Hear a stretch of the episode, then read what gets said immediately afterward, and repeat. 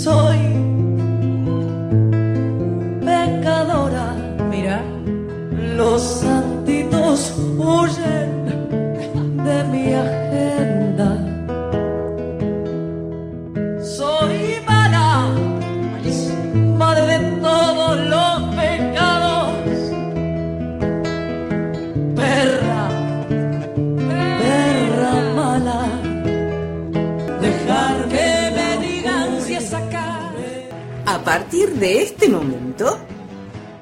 Silva, y Estela Fraquelli, seremos pecadoras de alma. Porque no doy, no damos marcha atrás.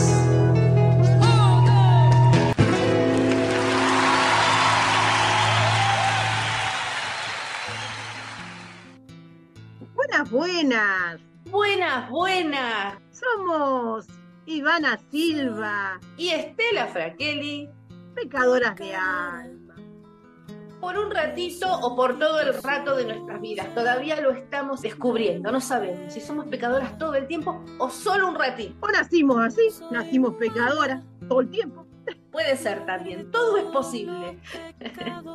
bueno, y en esta tarde tenemos un montón de temas profundos de mujeres, historias de mujeres y de sororidad. Estamos preparando este, este programa para Radio Palabras del Alma, donde salimos los viernes a las 19 horas. Para FM Tincunaco 107.3 Los días jueves a las 15 horas por esa querida radio Tincunaco. Y también quedan nuestros programas en Spotify y TuneIn. Pero escúchennos por las radios mejor, porque hay que apoyar a las radios comunitarias. Exactamente, como dice Ivana. Y también estamos en Instagram, arroba pecadoras.radio. Síganos en las redes, síganos en Instagram, comenten nuestros posteos, manden los mensajes, guarden nuestros posteos, compartan, porque todo eso nos ayuda a seguir adelante. Bueno, para el día de hoy hemos elegido un cantante. Te cuento, hace unos días mi hija Agustina me recomendó cantautor uruguayo que se llama Mochi. Es montevideano, nació en 1990, muy joven, y forma parte de la comunidad LGBT. La verdad que lo escuché y quedé enamoradísima de sus canciones.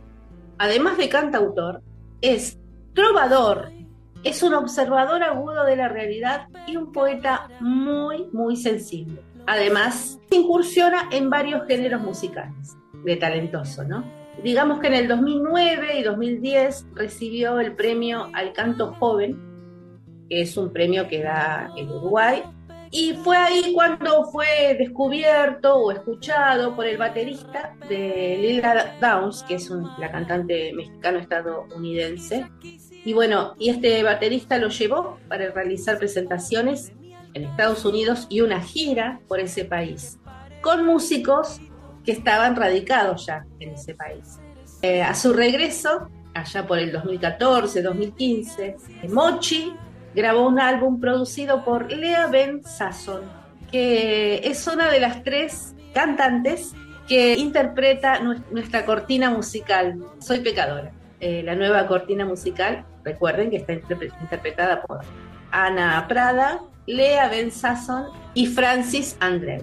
Bien, en, ese, en esa época él mismo produjo un documental por todo esto que había vivido en, en Nueva York y toda esta gente que, que había conocido, así que decidió producir un documental de financiación colectiva llamado Botija de mi país, que también es el nombre de una canción de Rubén Rada, muy conocida.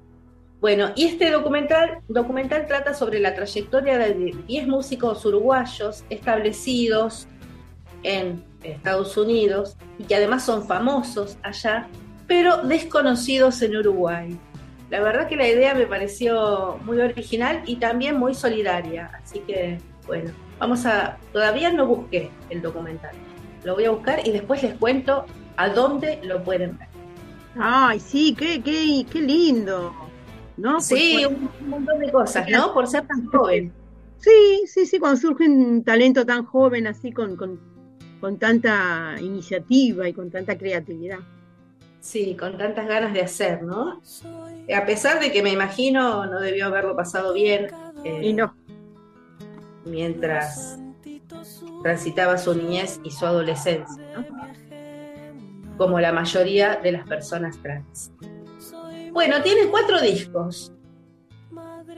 La velocidad del paisaje es el primero. Después puso, después grabó, no puso nada, grabó. Mañana será otro disco Em, luego, con la pandemia, grabó Autores en Vivo en el 2020 y finalmente el año pasado sacó 1990, que es el disco, es el disco que lleva el nombre de su fecha de nacimiento, por eso se llama así. También como una cuestión de identidad, me imagino, debe tener que ver más con eso. Eh, para una persona a la que le es difícil nombrarse, renombrarse, estar buscando, explorando su propia identidad. Bueno, difícil me resultó a mí elegir las canciones para este programa, la verdad, terriblemente difícil, porque eh, todas me, me, parecían lindas, todas me parecían radiales, todas me daban ganas de ponerlas y escucharlas. Un día vamos a hacer un programa solo de canciones de Mochi.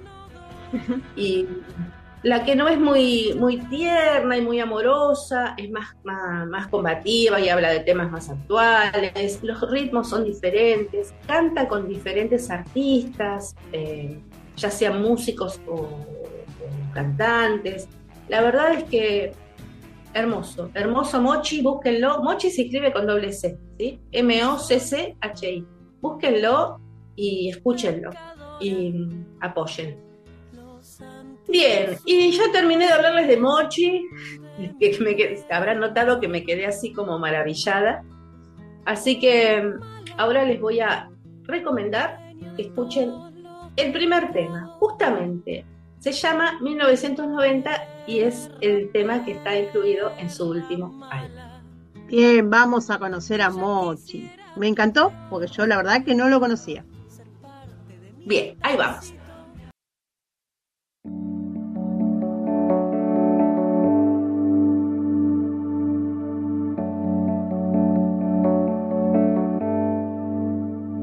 Voy a plantar para vernos cuando brote, a ponerle el alma al cuerpo cuando no sienta que flote, a llorar entre los vientos que nos traiga la derecha, a pedirle a la memoria los retazos de mi pueblo, porque pueblo que no olvida jamás podrá hacerse sombra, porque pueblo que no olvida. Yo pondré las melodías en la calle porque puedo regalarle un canto al cielo cuando no quede salida.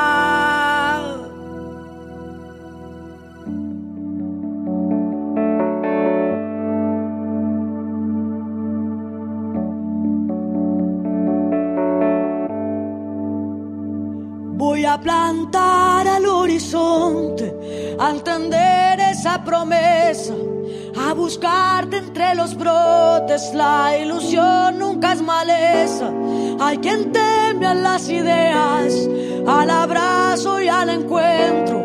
Mi voz es el manifiesto de las almas que no vemos esperando a ser nombradas en la memoria del pueblo, esperando a ser nombradas. Yo pondré las melodías en la tierra porque puedo regalarle un canto al pueblo. Hoy mi corazón respira.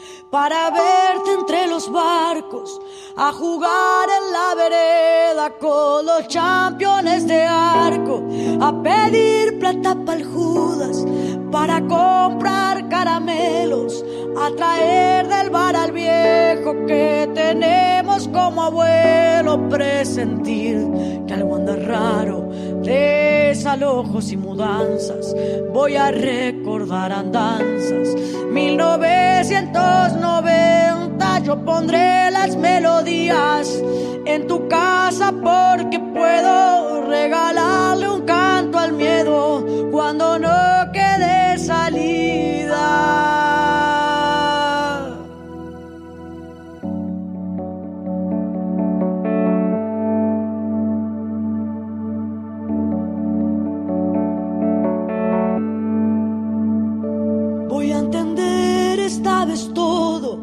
Va a mirar hacia adelante porque un pueblo que descansa se transforma en billetera, a barrer por los rincones de dos siglos de torpezas, abrazar a mis amigas combatiendo la ceguera.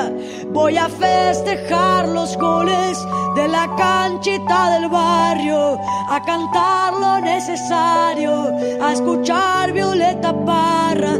Hoy la lucha nos abraza, se desangran los poetas, no se guardan las palabras, porque cuando el pueblo siembra se comparte la cosecha y hoy los corazones labran, son idénticas las almas, aunque no podamos verlo. Nuestra tierra nunca olvida la melodía del pueblo.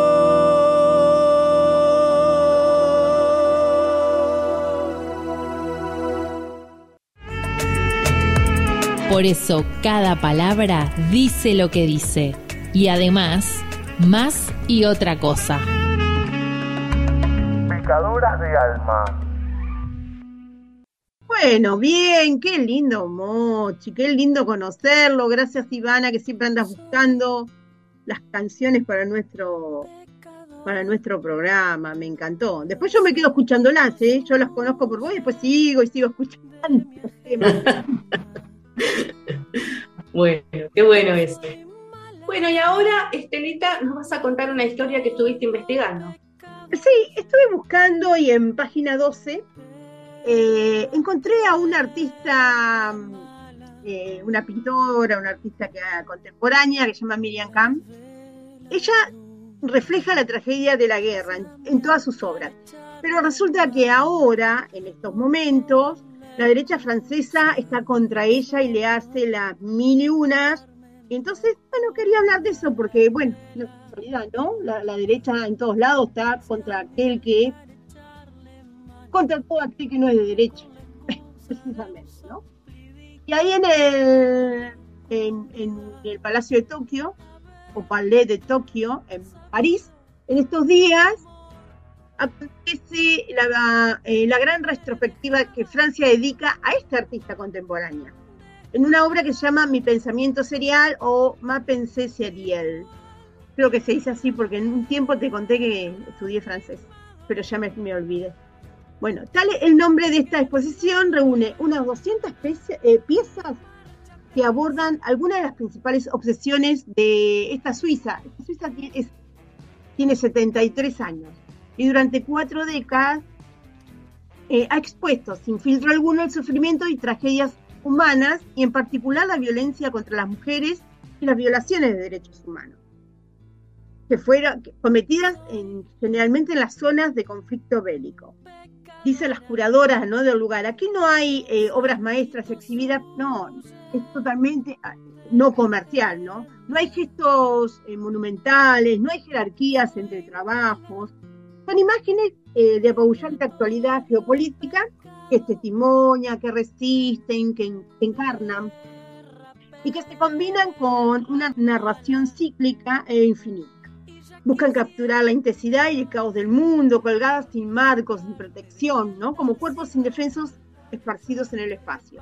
Añade la, la dupla en la extensa y cautelosa guía de la exposición Los ambiguos cuerpos de Khan, esposa sea en pequeño o gran formato, a través de la pintura del óleo o dibujo de carboncillo, cargan con la violencia del mundo del que ella eh, es sismógrafa desde hace añares. Casi podría decirse que son presencias fantasmagóricas, en realidad es incierta, que son vulnerables y a la vez hostiles, capaces de mover y aterrar simultáneamente. Esas son las opiniones que van dando de ella, ¿no? Bueno, y es visual, entonces, que en el, en el Palais de Tokio eh, le dé la bienvenida eh, a la muestra con pertinente aclaración. Algunas obras podrían ofender la sensibilidad del público, dice, ¿no? La aclaración. Eh, algo que, dicho sea de paso, efectivamente ha ocurrido con una muestra que ha tenido su cuota de polémica. Ha sido por un cuadro en particular que acaparó la atención de la opinión pública, eclipsando el resto de las obras que pone en la galería.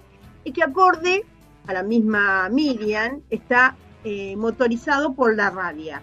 De hecho, muy consciente de su situación privilegiada, esta mujer, que actualmente vive y trabaja en una comuna alpina, Stampa, en un singular estudio brutalista, eh, diseñó junto al renombrado arquitecto Armando Ruinelli en sus pasos por la montaña, y ella dice que como artista hay que estar en constante estado de rebeldía. Puede sonar vintage, pero es lo que considero correcto, dice Miriam.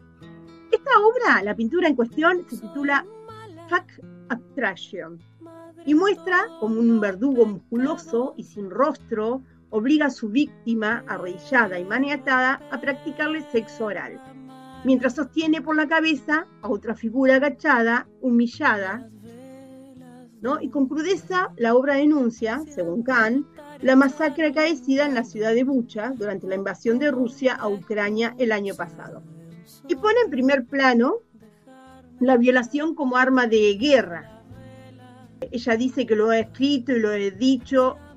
No hay niños en esta pieza. Ha tenido que salir a aclarar al artista sobre las figuras violentadas, explicando que el contraste, ambas siluetas representan al poder opresor y la fragilidad del oprimido. Y que no hay diferencia de edad con eso, ¿no? Qué bárbaro, ¿no? Tener que andar aclarando las obras que uno hace diciendo, bueno.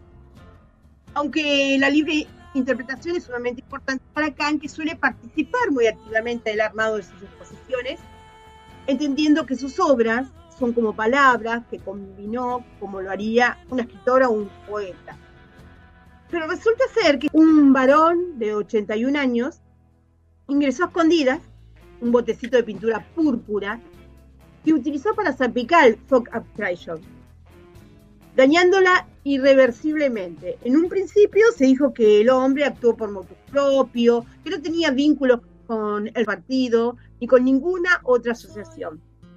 Más tarde trascendió que en verdad se trata de Pierre Chassin, un exdiputado electo del Frente Nacional, que así se llamaba antes este, este, esta agrupación nacional de extrema derecha de Francia, que ahora enfrenta una potencial pena de 7 años de prisión y 100 mil euros de multa por este gesto vandálico.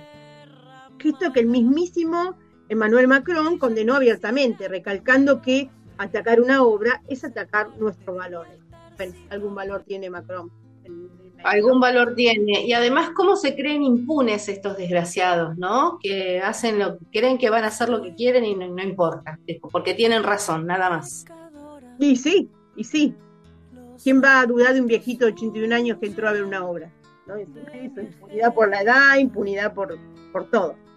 Bueno, en Francia el arte es siempre libre. Por lo demás, Le Pen se lavó las manos. Dijo que el hombre se mandó solo, que Fact Abstraction no fue retirada de la sala, pedido de Kant, permanece donde siempre, con todos esos manchones que le hizo, le hizo este buen señor de, de, de 81 eh, una exposición es una obra en sí misma, manifiesta eh, esa hija de los 70, ¿no? que lee su trabajo en clave performática desde sus inicios, cuando se paseaba por las noches, interviniendo puentes, muros y pasajes.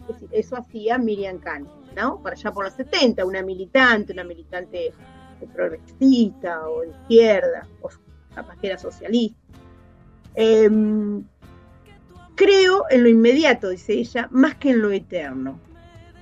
Esta mujer nació en Basilea en el año 49 y, nació en el seno de una familia de refugiados judíos. Ella ya venía con, no con toda esa historia, como es un performance lo de ella, lo deja hacia la obra, digo yo. Se me ocurre porque supongo que ahora va a tener como otro significado esa obra.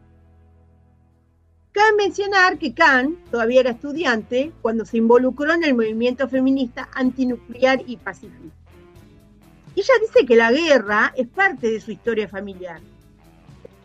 Es una artista, según la descripción que hace eh, esta nota, que es alta y un poco parca, que creció en un hogar próspero y culto, ¿no? Su padre era comerciante de artes y antigüedades, su madre una ama de casa que le enseñó sobre música y dibujo. Y después de estudiar artes gráficas, Miriam trabajó como profesora, pero al cabo de unos años quiso probar suerte como artista, ¿no? Sobra decir que mal no le ha ido, desde fines de los años 70 expone y ha sido invitada reiteradas veces a participar, por ejemplo, de Documenta y de la Bienal de, Venecia, además de ser celebrada con muestras monográficas, un museo de arte moderno y un montón de lugares, ¿no? Pero lo que yo quería destacar, que esta gran persona, que esta gran mujer, que esta gran artista y que toda su vida estuvo como desde, las minorías, ¿no? Porque ella, bueno, viene de una familia judía que supongo que habrá sido perseguida, ¿no? Ella ahora tiene que enfrentar a la derecha francesa que, le interviene las obras, ¿no? Que, qué bárbaro, cómo la derecha está haciendo lo que quiere y donde quiere. Justamente, pero hay un avance de la derecha que quizás tiene que ver con que están asustados. Eh, pero hay en todo el mundo, la derecha. Bueno, muy interesante, yo no conocía a esta artista plástica, así que muy interesante lo que nos contaste, Estela. Vamos a escuchar, para cerrar este bloque, otra canción más de Mochi, y ahora nos toca Mi Grito. Voy a quedarme con eso, bailar con mis huesos adentro de mí. Voy a contar un secreto, sacarme la foto que aún no subí. Voy a perder más el tiempo y que el aburrimiento me invada de mí. Y voy a armar con las partes la historia que pueda, la vida es así. Mi grito lo transformo en lucha y cuando me escuchan me dejo caer. Yo sé que vivir tiene eso, que a veces lo bueno no puede doler. Me queda tatuada tu frase que dice que te ama quien te hace crecer. Me queda tatuada tu frase que dice que te ama quien te hace crecer.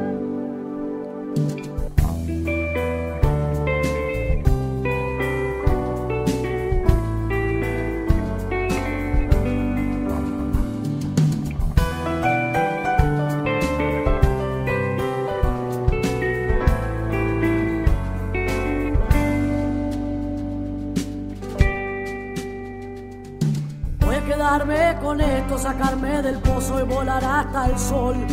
Voy a agarrarme las manos, mirarme los ojos, decirme quién soy. Voy a sacarle una foto a mi cuerpo y voy a pedirle perdón. Voy a juntar los pedazos de vuelta y agrada de mi corazón. Mi grito lo transformo en lucha y cuando me escucha me dejo caer. Yo sé que vivir tiene eso, que a veces lo bueno no puede doler. Me queda tatuada tu frase que dice que te ama quien te hace crecer. Me queda tatuada tu frase que dice que te ama quien te hace crecer.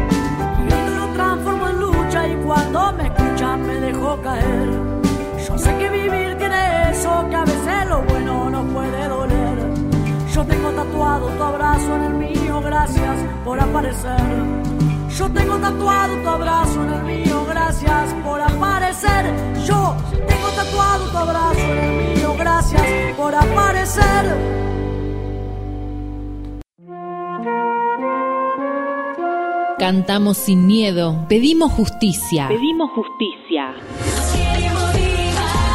Otro feminicidio en las noticias. Queremos vivas. Que resuene fuerte. Nos queremos vivas. Pecadoras de alma. No daremos paso hasta que haya justicia.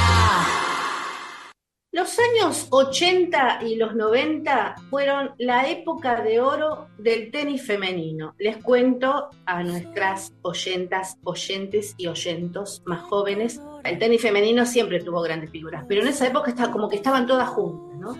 Bueno, todavía estaba Martina Navratilova, Chris Ever, Steffi Graf, Mónica Celes, Gabriela Sabatini, Arancha Sánchez, las hermanas Maliva. Bueno, muchísimas estas que nombré, entre otras muchas y muy talentosas. Esto nunca volvió a repetirse y con el paso del tiempo, ya les decía, hubo otras grandes figuras, pero no todas juntas como en este caso. Justamente en abril del 93, Mónica Celes, la tenista serbia, en ese momento se estaba llevando a cabo la guerra de los Balcanes, así que estaba por producirse la separación de Yugoslavia. Les decía, Mónica Seles era la tenista número uno del mundo según la Asociación Internacional de Tenis, o también llamada WTA, por su sigla en inglés. Mónica tenía solo 19 años y ya había conseguido 8 torneos Grand Slam el 30 de abril del 93, ella estaba jugando los cuartos de final del torneo de Hamburgo con una ventaja de 6-4-4-3 frente a una de las tres hermanas Maleva, cuando en un descanso entre set y set, tienen un descanso como de 90 segundos, fue apuñalada a la altura del homóplato con un cuchillo de deshuesar de 23 centímetros de hoja por Gunther Page, un hombre alemán fanático de Steffi Graf gran rival de Celes. En realidad Celes la había desplazado a Steffi Graf de los primeros puestos y ese fue el tema, ¿no? Al momento del intento de asesinato tenía el agresor en el bolsillo su pasaporte y un pasaje en avión a Italia. Toda la intención de huir.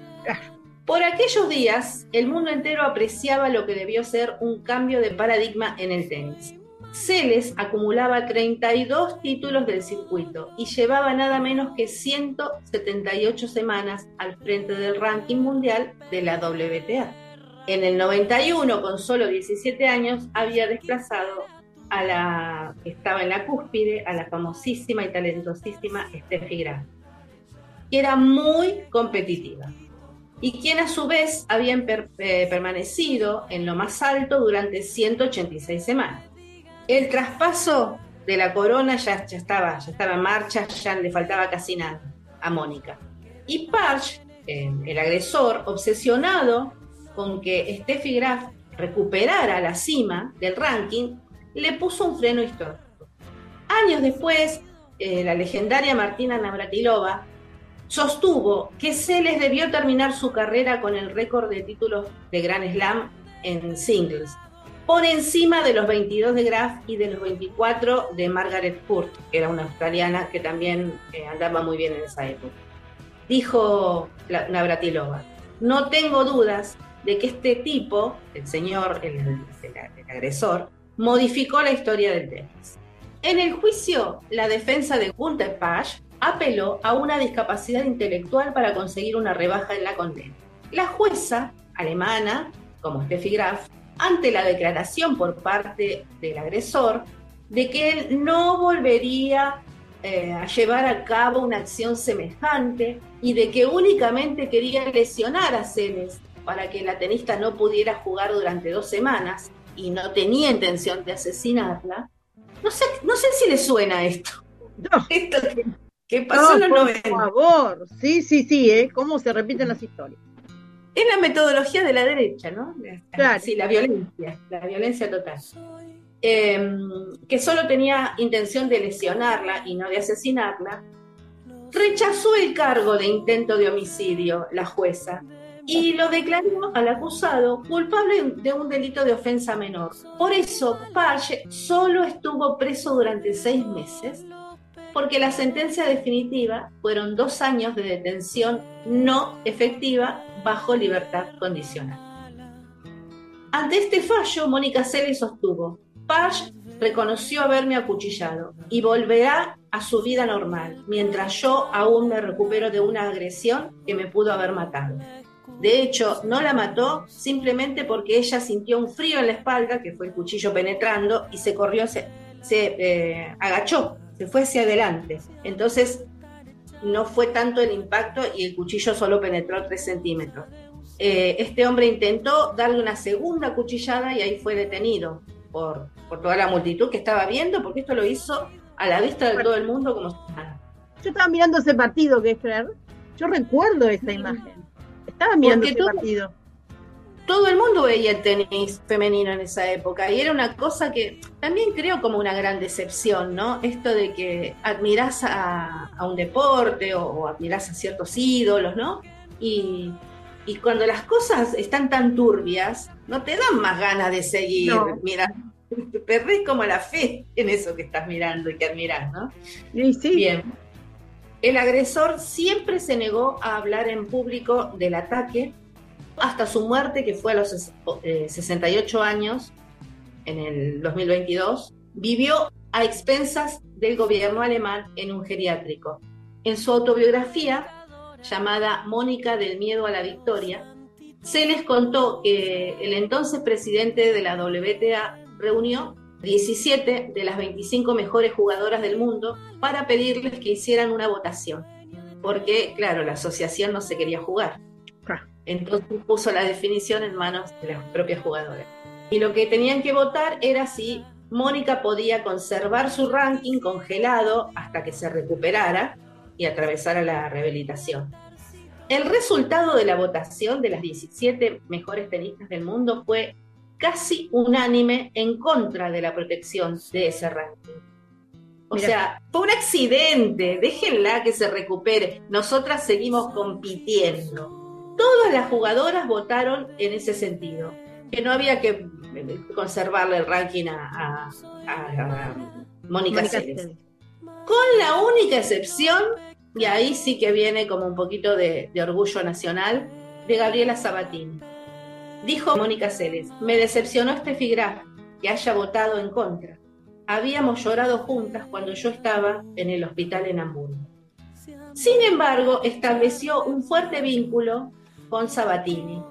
Y muchos años después, en el 2015, jugarían una exhibición en el Madison Square Garden de Nueva York donde ahí fue la vuelta de Gabriela Sabatini, que había colgado la, raqueta y Sabatini tuvo siempre claro, ¿no? Que eso era un deporte, se retiró joven, cuando todavía era exitosa, eh, hizo su vida por otro lado, ¿no? Como que fue un paso en su vida y no una obsesión, ni se dejó llevar por la, por la ambición también de, de las personas que manejan la vida de los deportistas, ¿no? Porque tienen atrás un montón de gente que, que los convierten en objeto de, de- de creación de dinero y, y nada más. ¿Será porque, ¿Será porque es un deporte individualista, que no pueden pensar de otra manera? ¿No? Porque es un deporte sumamente individualista, juegan ellos solos contra... No sé, se me da, ¿no? Porque también... Está todo muy teñido de capitalismo, Estela, me, pa- me parece, ¿eh? Sí, Puede también. ser que me equivoque, pero en, en- en mi, en mi opinión está todo muy teñido de capitalismo. Entonces, cualquier ídolo de un deporte individualista como el tenis o de un deporte grupal como el fútbol, Claro. Está rodeado de un montón de gente que saben que esa persona es una, una mina de oro y que lo quieren explotar. Claro. Recordemos cuando la mujer de Maradona ponía la gaseosa tan conocida en todo el mundo adelante de, de la imagen cuando cada vez que le hacían un reportaje en la televisión. Si no tenía la gaseosa adelante, no te decían una palabra. Para, Claro. eh, porque tenía un arreglo con la, con la empresa. O sea, y como eso, un montón de cosas. O cuando salen con una camiseta que dice alguna, que tiene alguna inscripción en especial. Son una fuente de dinero porque están captados por el, eh, por el capitalismo, pienso yo. Y también fomentan esta locura, porque de última este hombre, Gunther eh, Page, era un, un psicópata y, también fue protegido. Fíjate cómo está tan enfermo todo, todo el sistema que protege esta locura, ¿no? O sea, eh, lo perdonaron. Podría, Claro. El tipo podría haber terminado igual en el geriátrico, ponerle que no lo manden preso porque estaba loco o lo que fuera. Pero eh, un hombre que le abrieron, vivía con su tía, porque estaba, era tornero, pero estaba desocupado, le abrieron la habitación en la casa de la tía y encontraron como en esas películas de, de- de- de- de fanáticos eh, asesinos seriales, todo lleno de fotografías de Steffi Graf, que era una cosa que parecía una cosa de locura. O sea, un tipo que estaba totalmente loco, el sistema cómo lo protegió. ¿Por qué? Porque necesitaban que Steffi Graf volviera al ranking porque había muchos intereses económicos detrás, había mucha publicidad, había dinero, dinero. Claro. Realmente una, ¿Qué será una- una, una nueva forma de esclavitud VIP? y seguramente Explotados y explotadores, explotados VIP con no se me ocurrido nunca, pero está buena la- está bueno el concepto, está, mu- está muy bien expresado, sí, ¿no? Son como explotados VIP, totalmente. porque si no, no se explica. Bueno, vamos a escuchar una canción. ¿Qué te parece que escuchemos, Estela? Y mira, ya que estamos con Mochi, vamos a escuchar mismo momento.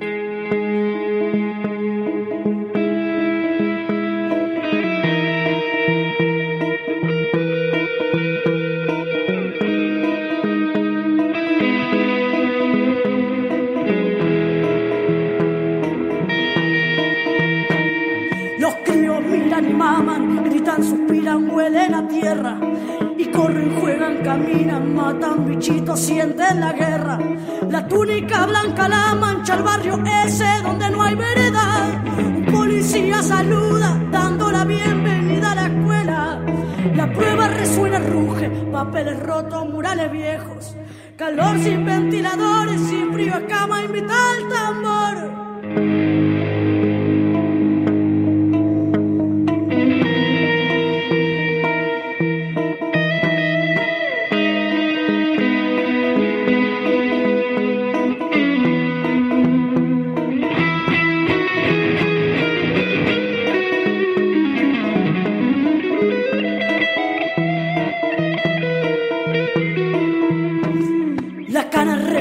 Tranza, comparte coimas a cuatro escritorios.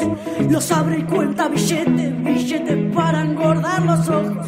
Se pasa la bicicleta, la caja chica de este negocio.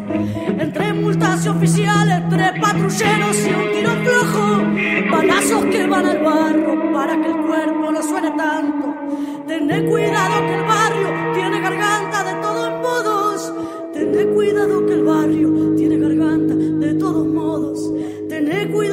barrio tiene garganta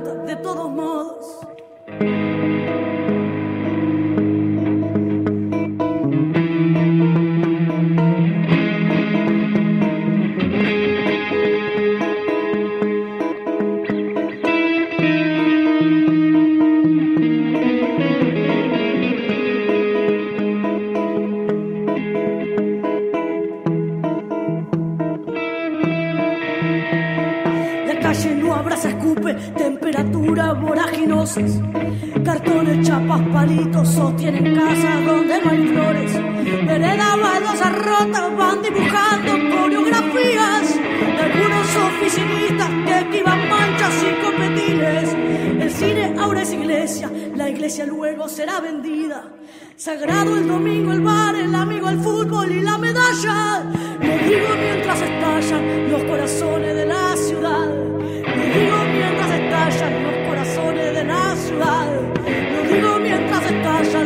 corazones de la ciudad.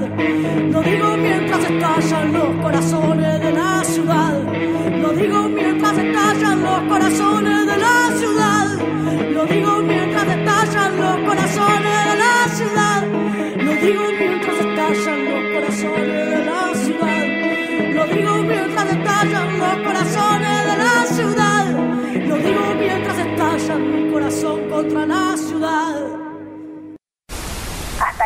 Mujeres dejemos de ser un anónimo. Pecadoras de alma. Pecadoras de alma. Porque, ¿quién nos quita lo bailado?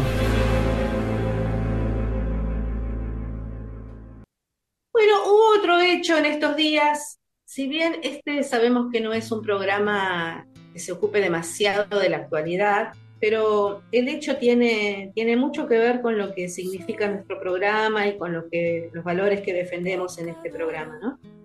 Y que fue el fallo, en primera instancia, del caso de violación de Telma Fardín, perpetrado por, por Juan Martés, eh, el prófugo, porque se escapó a Brasil, para que no le caiga todo el peso de la justicia argentina encima y para que no le caiga toda la eh, el hecho de tener que cruzarse con la gente por la calle, mirá si será culpable y cobarde que se escapó.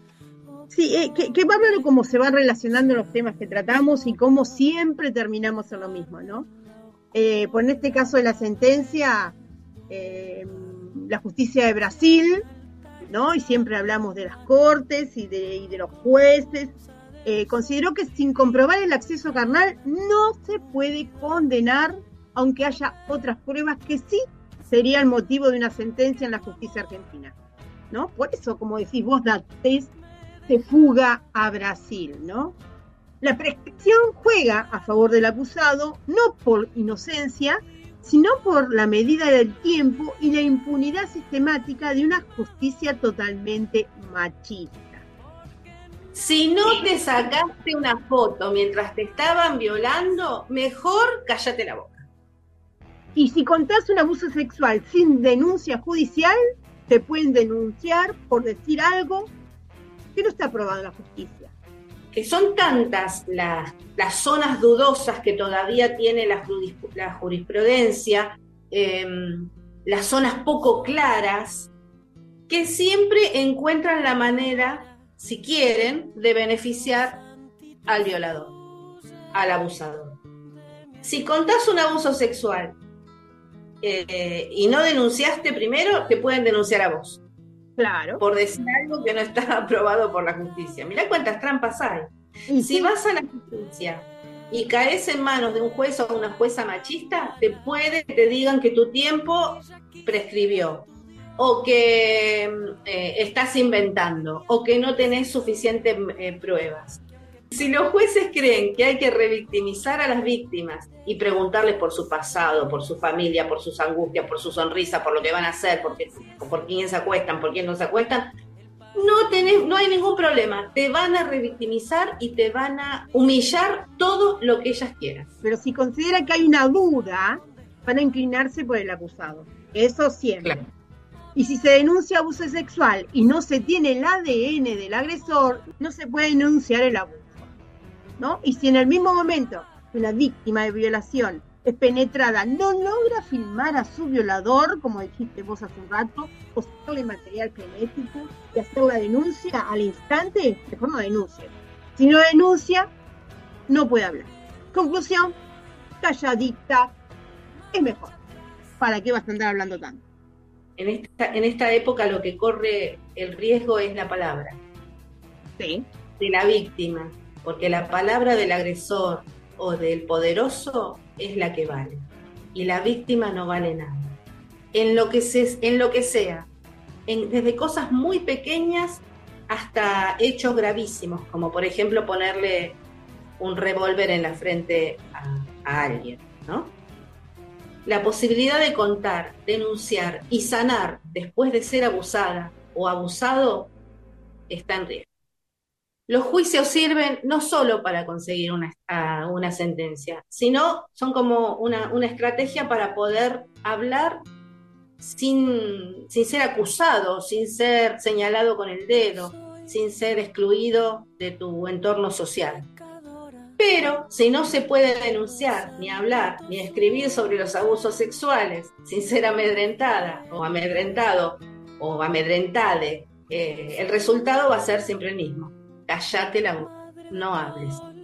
Y este es el ataque que está haciendo actualmente la derecha metida en la justicia contra las, los y les denunciantes. Exactamente, ¿no? Porque la justicia en realidad eh, no repara, ¿no? O sea, visto que no repara, olvida y usa la palabra prescripción como si se pudiera archivar la conducta de quienes toman parecido un cuerpo no correspondido y dejan a quienes buscan reparar el duelo del atropello para seguir viviendo sin nada, tratados en todas sus herramientas para no volverse presas de quien habló su decisión de no tener sexo sin el tormento de lo que se les dice que no pudieron probar y sin, y sin ni siquiera el ABC de cualquier comienzo de sanación, ¿no? Como decís vos, la palabra, no pueden hablar, porque calladita, evidentemente, es mejor.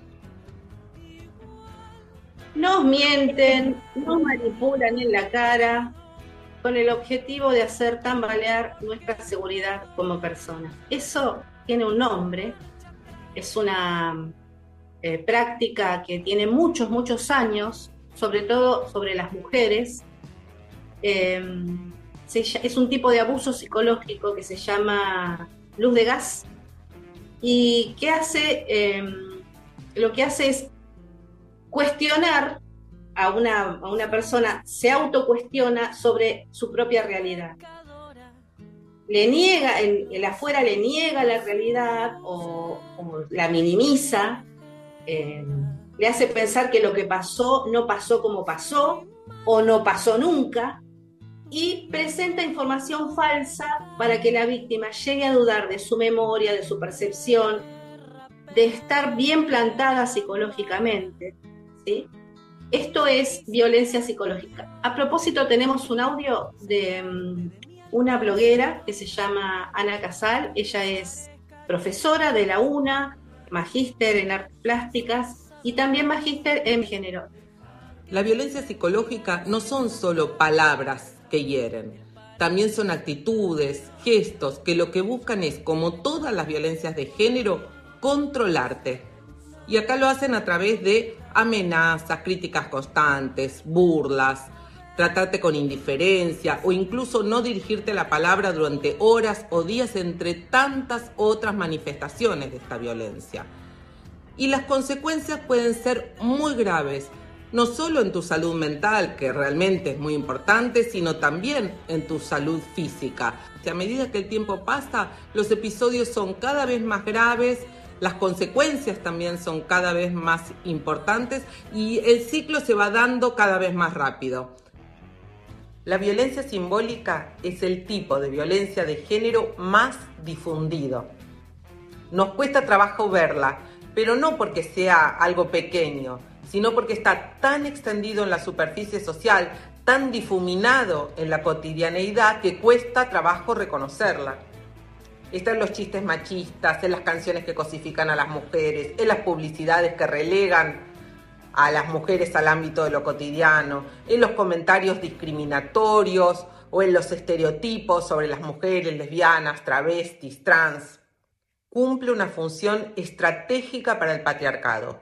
Naturaliza la subordinación de las mujeres, lesbianas, travestis, trans en la sociedad. Tiene consecuencias palpables, materiales sobre los cuerpos, en su disciplinamiento. Es necesario entonces que ejercitemos nuestra sensibilidad para reconocerla y construir relaciones y espacios laborales, familiares, afectivos, escolares, académicos, libres de violencia simbólica. No es solo un chiste, no es solo un comentario, no es solo una canción, es la legitimación social de la desigualdad.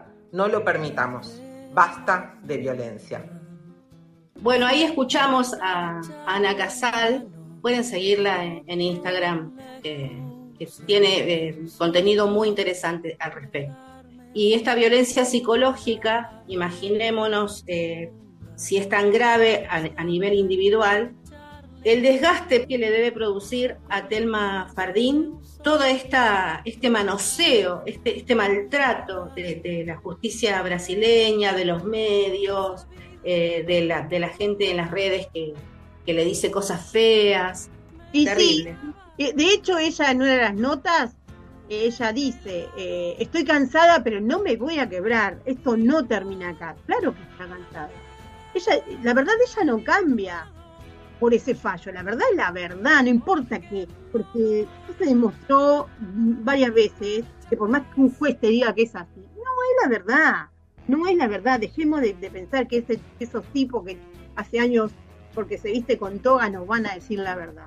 Yo creo que ella se mantiene fuerte porque cuenta con toda una red de contención humana, que es este grupo de, actrices y debe tener también un entorno personal, ¿no? Que la están sosteniendo. Esto es fundamental. No tenemos que dejar sola a aquella que está sufriendo alguna situación así tan grave, ¿no? Vamos a escuchar otro audio de Ana Casal donde nos habla de cómo hacer para tratar de escapar de esta eh, violencia que el patriarcado machista ejerce sobre nosotros hemos logrado grandes avances a nivel macropolítico, avances normativos, avances institucionales, pero seguimos teniendo una gran deuda pendiente. Todos estos avances no conmueven las cifras. Entonces es necesario que nos replanteemos qué es lo que está pasando. Y creo que una de las respuestas es que el patriarcado no opera solamente a nivel macropolítico, sino también a nivel micropolítico, se encarna en las subjetividades. Y por eso es necesario que trabajemos a ese nivel. ¿Cómo? Principalmente ejercitando nuestra sensibilidad de género y sensibilidad frente a todas las desigualdades estar a la escucha de los afectos, romper con esa insensibilidad que el sistema pretende que tengamos frente al sufrimiento propio y también al sufrimiento ajeno. Ejercitemos la sensibilidad frente a todas las desigualdades como una herramienta político, afectiva contra el sistema patriarcal, colonial, brutalmente neoextractivista. Sembremos sensibilidad contra la desertificación afectiva del mundo. Yo me quedé con eso de sembremos sensibilidad contra la desertificación afectiva. Qué profundo eso, ¿no? Qué, frase motivadora esa, ¿no? Y así, ese sería nuestro granito de arena cotidiano, ¿no? ¿Cómo, ¿Cómo hacer para terminar con esto? Y de a poquito, porque es una lucha muy difícil, estamos luchando contra un, un gigante David y Goliat, ¿no? Es a través de la sensibilidad, de conmovernos con lo, que le pasa a la otra. Es el único camino. Bueno, en el caso de Terma Fardín contra Juan de Artés, el violador prófugo, el fallo, ya les dije, va a ser pelado y puede llegar hasta la Corte Interamericana de Derechos Humanos. No nos dejemos vencer. Ni un abuso más. Basta. Sí, no son solo los femicidios y los transfemicidios, sino también los abusos, las violaciones, las violencias cotidianas. Ninguna violencia más. Trabajemos por esto. Estelita, creo que ya se nos acabó el programa. ¿Vos qué decís? Exactamente. Bueno, vamos a despedirnos con una, última canción hoy de, eh, de Mochi, no nos vamos a ir así bailando salsa como otras veces, pero tiene un ritmo, así que escuchemos la letra que es muy interesante y podemos movernos un poquito al ritmo de No me preguntes. Hasta la semana que viene. Hasta la semana que viene.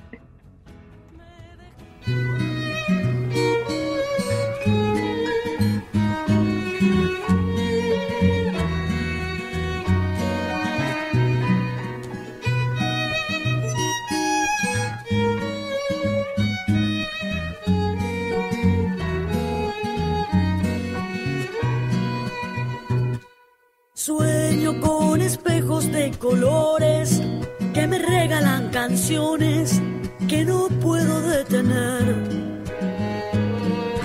Tengo en la cabeza algunas flores, tengo amigos y canciones no me falta tu querer. Tengo primaveras con balcones y en el pecho habitaciones donde no querés volver. Tienes la perpleja omnipotencia de que solo tu presencia bastaría para ver que ni el diputado ni el presidente saben lo que quiere la gente. No me preguntes, no me preguntes lo que quiero yo. Ni el Vaticano ni sus serpientes saben lo que siente la gente. No me preguntes, me preguntes lo que siento yo.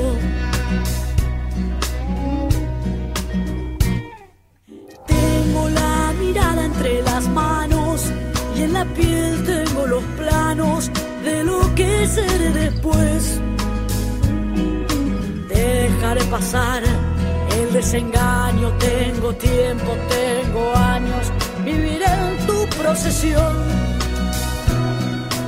Cuando las luciérnagas se apaguen, volverás a los destellos de la luz que yo te di. Ya me tropecé entre las tinieblas, navegué entre las tormentas para ver salir el sol. Y ni el diputado ni el presidente saben lo que quiere la gente.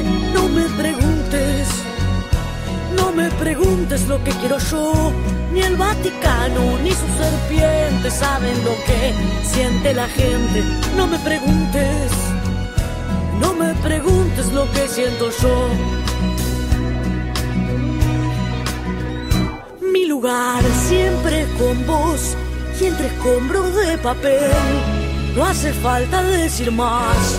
No me preguntes, no me preguntes por qué. Guardaré tu corazón en las memorias del té. Y cuando quieras regresar, no me preguntes. No me preguntes volver.